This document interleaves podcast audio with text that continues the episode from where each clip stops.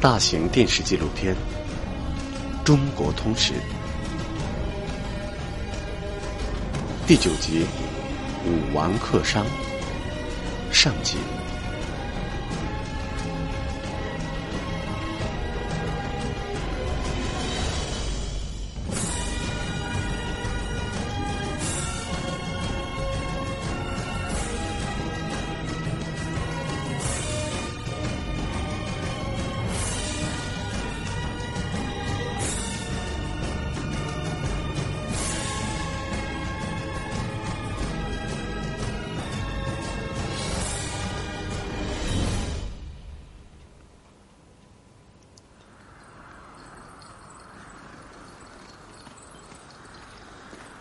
公元前一千零四十六年正月甲子凌晨时分，一队约五万人的大军，经过又一个晚上的急行军，在这里停下了脚步。前方七十里外的地方，是一个六百年王朝的都城朝歌。现在，他们已经无法继续前进，因为挡在他们前面的。是伤亡几十万、山呼海啸的军队，两军剑拔弩张，大战一触即发。此时天低云暗，狂风夹着暴雨横扫着苍茫大地，天时异常恶劣。大军首领亲自进行占卜，然而卜兆却显示这次出征并不吉利。所有的照相似乎都在预示不合上天的旨意。历史关键时刻，这位部落首领违抗了天命，果断命令大军继续前进。一场被史家描述为流血飘杵的惨烈大决战即将打响。这里是位于陕西省宝鸡市岐山县与扶风县接壤处的两个村庄。上个世纪七十年代开始，这里就是中国考古的重要发掘地。长期以来，这里出土了大量的卜骨、卜甲，以及众多珍贵的国宝青铜器。这里就是周文化的发祥地，西周故都所在的周原。时至今日，周族的起源仍然无法确定。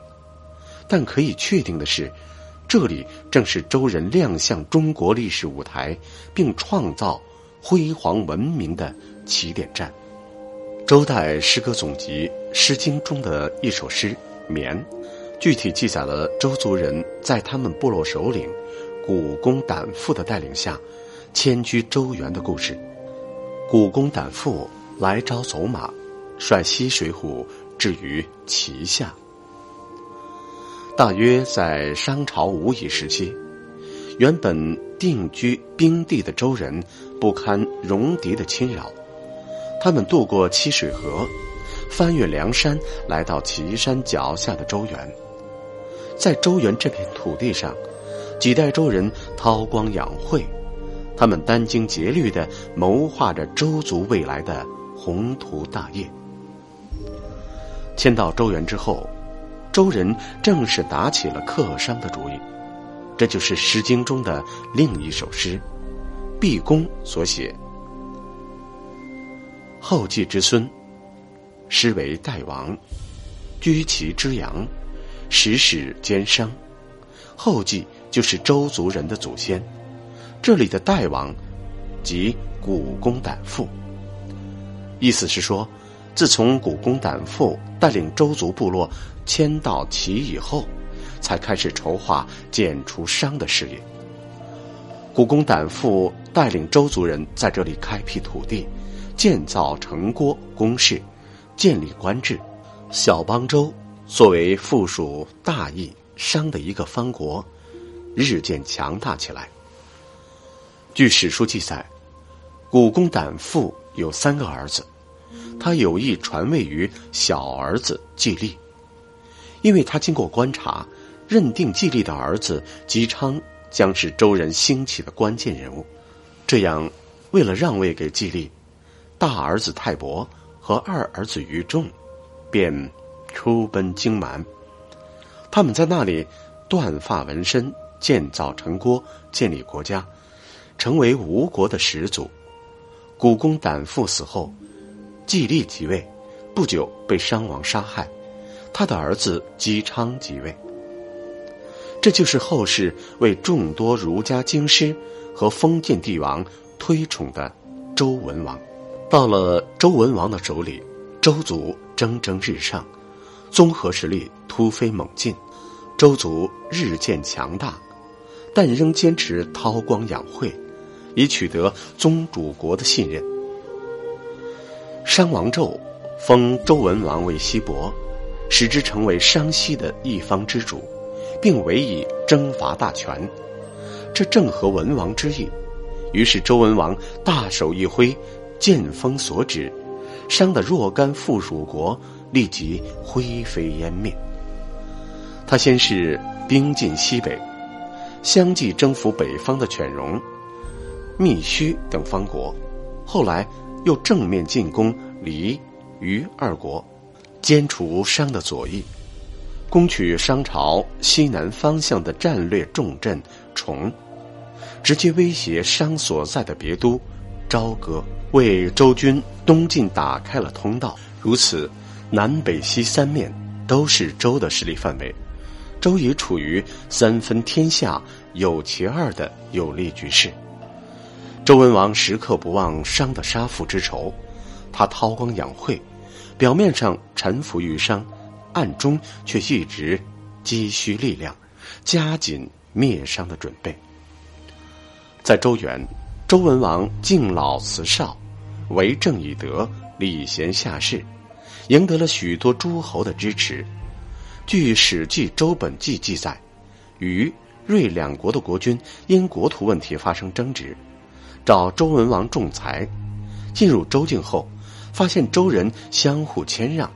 种地的人互相谦让田界，走路的人相互让路。两位国君目睹这一切，非常羞愧，于是各自回国，相互谦让原先争执不下的土地。这件事传出去之后，许多诸侯更加折服于文王的德治。周人在文王的德治之下，日渐繁盛，但是天下仍是商人所统治。要成就伟业，文王还需要辅佐成就自己霸业的人才。吕新哲，河南省长垣县人。吕新哲所在的吕庄村是远近闻名的皮影村。作为吕氏五彩皮影的传承人，吕新哲耍了半辈子的皮影，如今吕新哲将迎来自己百岁寿辰。老人决定给村里人表演一出关于中国历史上一位百岁老人的故事。吕新哲的弟子从尘封多年的皮影箱中，找出了压了几十年的皮影人物。这个人物，就是中国历史上大名鼎鼎的吕尚。民间一般叫他姜太公或姜子牙。夜幕降临。皮影台在村头搭好，一台文王拉车的皮影戏正在上演。文王拉车是民间流传千年的传说，讲述的是文王李氏尊贤的故事。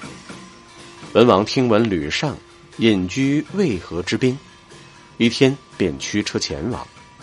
文王来到渭水南岸，看见一个白发老者坐在河边，心不在焉的钓鱼。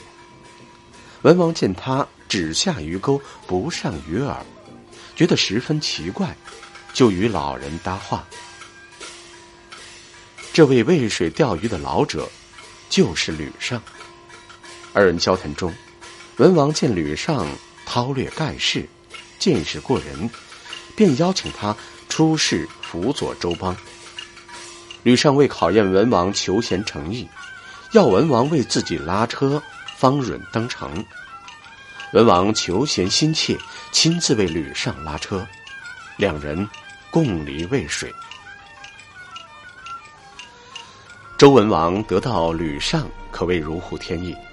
此后内政外交东征西伐，周朝的力量得以大增。一切条件成熟之后，周文王又做了一件大胆而又冒险的事，就是将都城从旗下迁走，在风水、渭水之间建立城邑，即封邑。自旗下东迁居此，周文王东进的意图已再明显不过。这样，周族基本完成了攻商决战的准备。伐纣灭商只是时机问题。然而，越是这样，周文王越是谨慎，他的威望大增，许多诸侯都来向他示好，但他十分低调，越发对纣表示恭敬，给纣进贡的财宝也越来越多，这就让纣王放松了对他的警惕。周迁都封的第二年，文王姬昌病逝，他的儿子姬发即位，这就是武王。吕尚继续辅佐。周武王即位，他以其父文王为榜样，继承前辈开创的事业，遵循既定的战略方针，并进一步落实。他继续让吕尚任太师，另有周公旦、昭公。毕公等贤人辅佐，这样人才荟萃，各谋其位，周的政治如日中天，归附诸侯越来越多，力量愈加壮大。对比之下，商更加孤立，为更有力进攻商朝朝歌，消灭商朝，武王决定再次迁都，将周的都城由丰迁至位于陕西西南的。好。